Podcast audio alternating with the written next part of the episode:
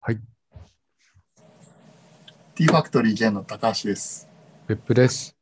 えー広島県で無農薬で無の、えーお茶作りをしている T ファクトリーゲンがお茶にまつわる話をしていきます。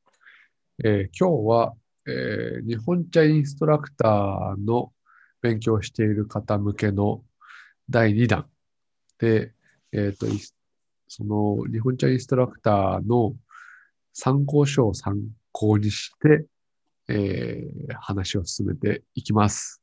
で、前回、あの、歴史、日本茶の歴史のところから始まっているんですけど、それが、えー序盤で終わっているので、その続きからやっていきたいと思います。今日も10分ぐらいですね。お付き合いください。はい、元気さんお願いしまはす。い。はい。えー前回は、お茶の葉っぱをサラダのように食べるうんタイの方ね。というね、うんタイの話。で、それであの、焚き火で炙って、あの、お茶の木を、枝を炙って、あの、煮出して飲むっていう、焼き茶っていう話をしたところで多分終わったと思うんではすけい、ど、はい。移民、えっ、と、移民だ、移民焼きじゃないな。えっ、と、焼き畑、遊牧民族。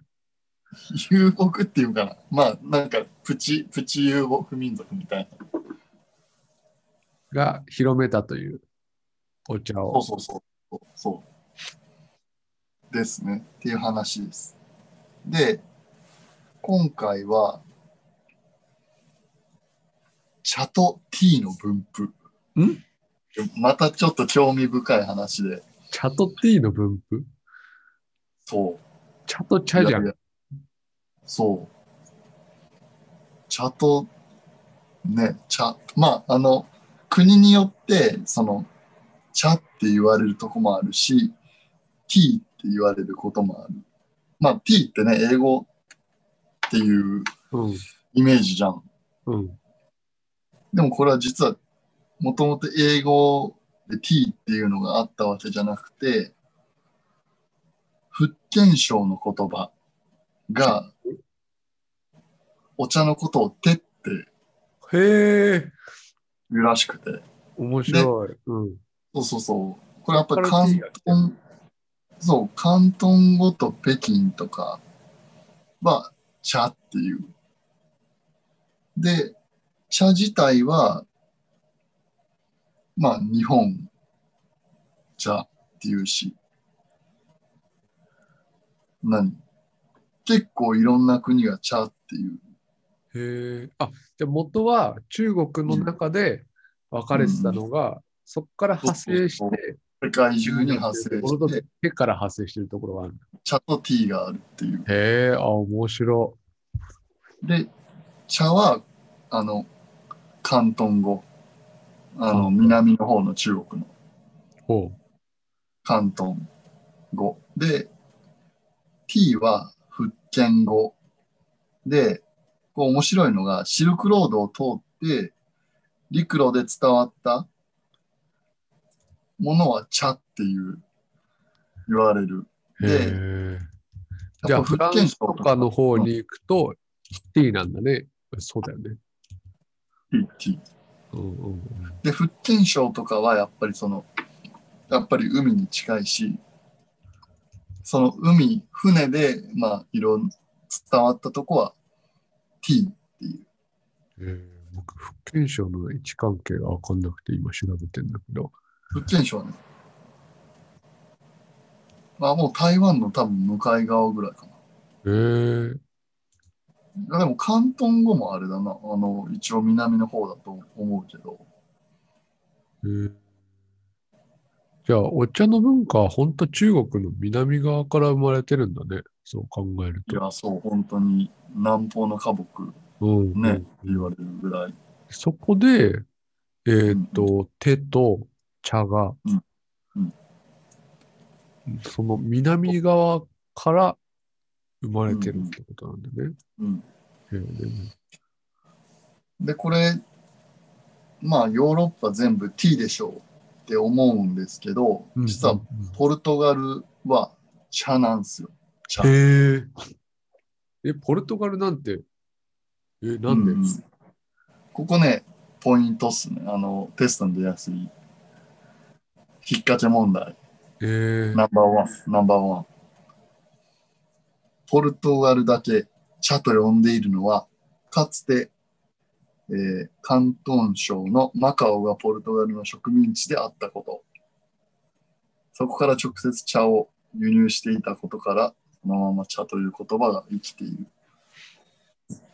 えー今、まあマカポルオトってあのカジノとかのイメージがあるけど、そそうそうそこはうもともとポルトガルの領地だったんだ。みたい。うんうんうへん。え。部分的に領地だったんだね、ポルトガルの。うんうんうん。歴史の勉強にもなるな。うそう。らしいです。ーん。はい。次、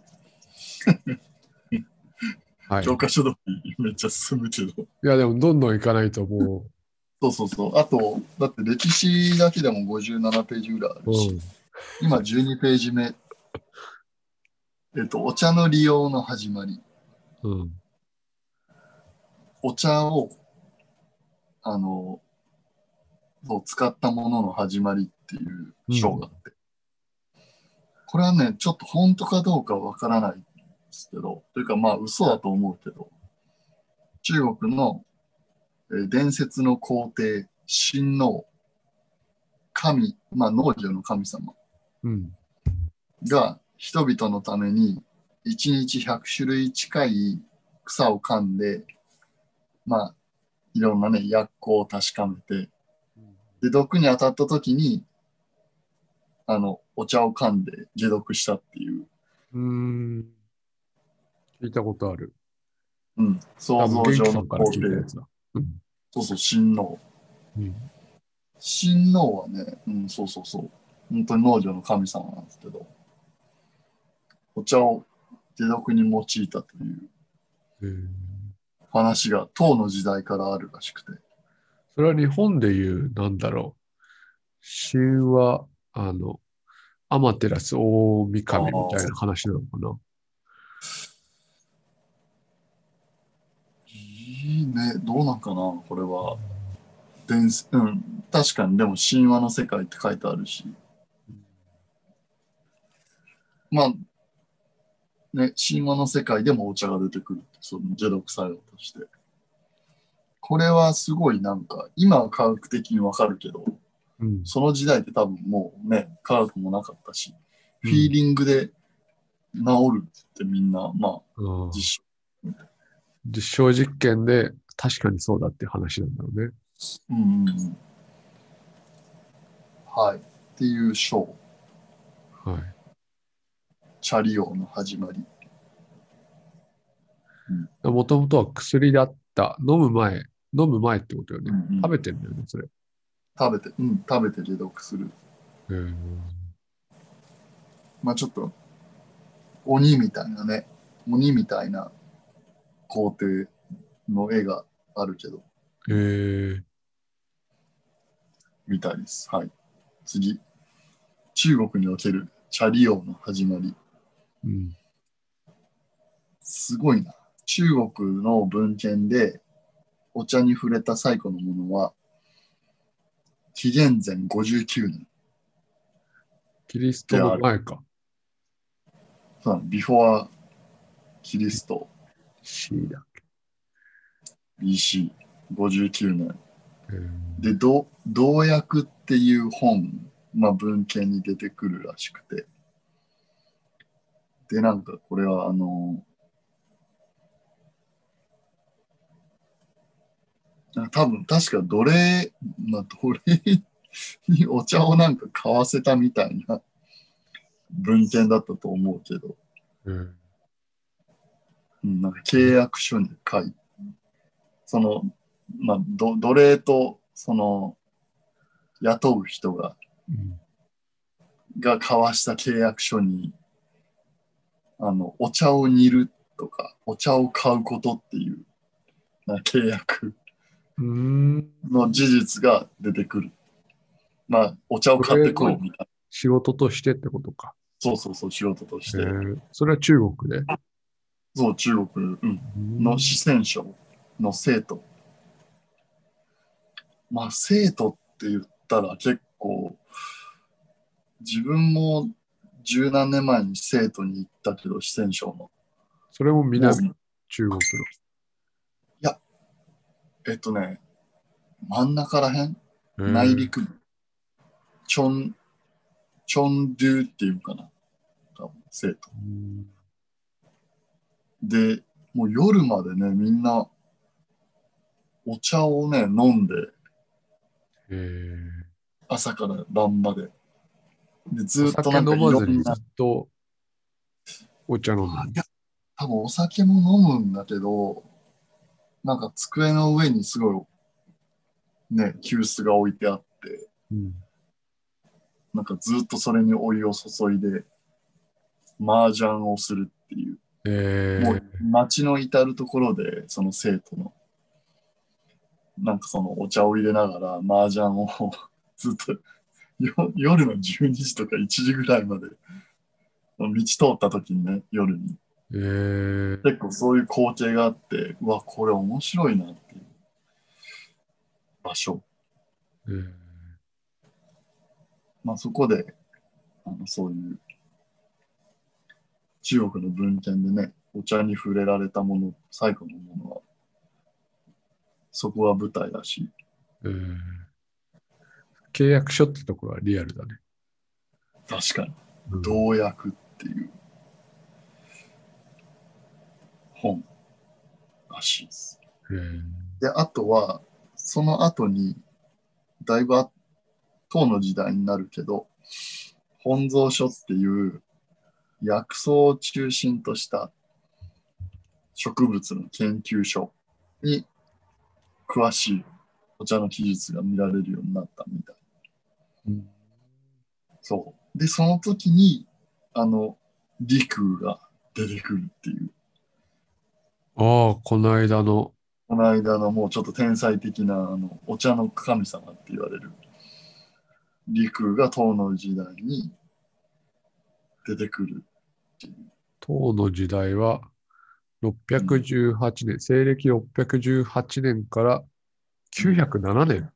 おーすげえ長いね。いやもう太平のね時代をね完璧に唐って言ったらはあ。じゃあ、まあ、長い中のどっかなんだね。うんすごいやっぱり平和な時代よね、うん確かに平和な時代にお茶の文化が生まれ生まれたというか、広がったってことか、文章になって。まあさすがにね確かに動乱の時代にお茶でゆっくりしましょうって言った瞬間なんかやられそうだもんねでもさ、でもさってわけではないけど、あの、日本の抹茶っていうと、ね戦国時代にこう、武器といやあしてれ使われてるわけでしょ武器というか、その、いや、あれもちょっとなんか、ヘウゲモノの、ちょっとあれ、ストーリーが強すぎるなって思漫画がえーう。なんかね、あるけどさ、うん、どうなんだろう。まあ、政治的利用で使われたみたいなうん。いや、そうだよね。ことはある、あるかうもんうんね。うん。うんうん、千利休も、すごい、うんあの、裏を回してたような人物だったっていう、うんうんうん政治的にね。うんうん。じゃあ、あっという間に10分経っちゃうね。あ、もうやばい、12分だ。はい、で、リクが30歳ぐらいの時に、この、社長を書いたらしいという。ほうほうほう。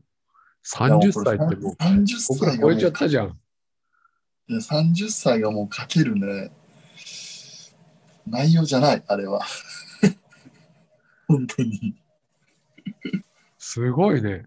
30歳で書いたものは、その1000年以上後もお茶のバイブルとして、お茶業界の人のバイブルとしてなってるでしょ。 1300年。すごいことよね。確かに。確かに。それはすごいと思う。本当に。まあ逆に、まあちょっと視点を変えると、まあ、陸が出たことで、まあちょっとお茶のはもっと柔軟性を持てるはずだったけど、っていう、ああ、変わってないってこと。そう変わって、いや本当に変わってなくて、その時代から急須の形とか も。 1300年。そうそうそう。まあちょっとすごすぎて、やっぱり。うん千利休以降、やっぱり茶道が変わってないっていうのも、うん。やっぱり利休がなもるほどう良すぎて、それはもうか、あの、完成されたと言っていいのか、そうそうそうそう。はたまた時代に合ってないのかはわかんないね。うん、うん。そう。まあまあ、すごい人なんですよ。はい。。とりあえず一回切りますか。はいはい。じゃあ今日は、その、ここでおしまいにします。またはい次回もお願いします。はーい。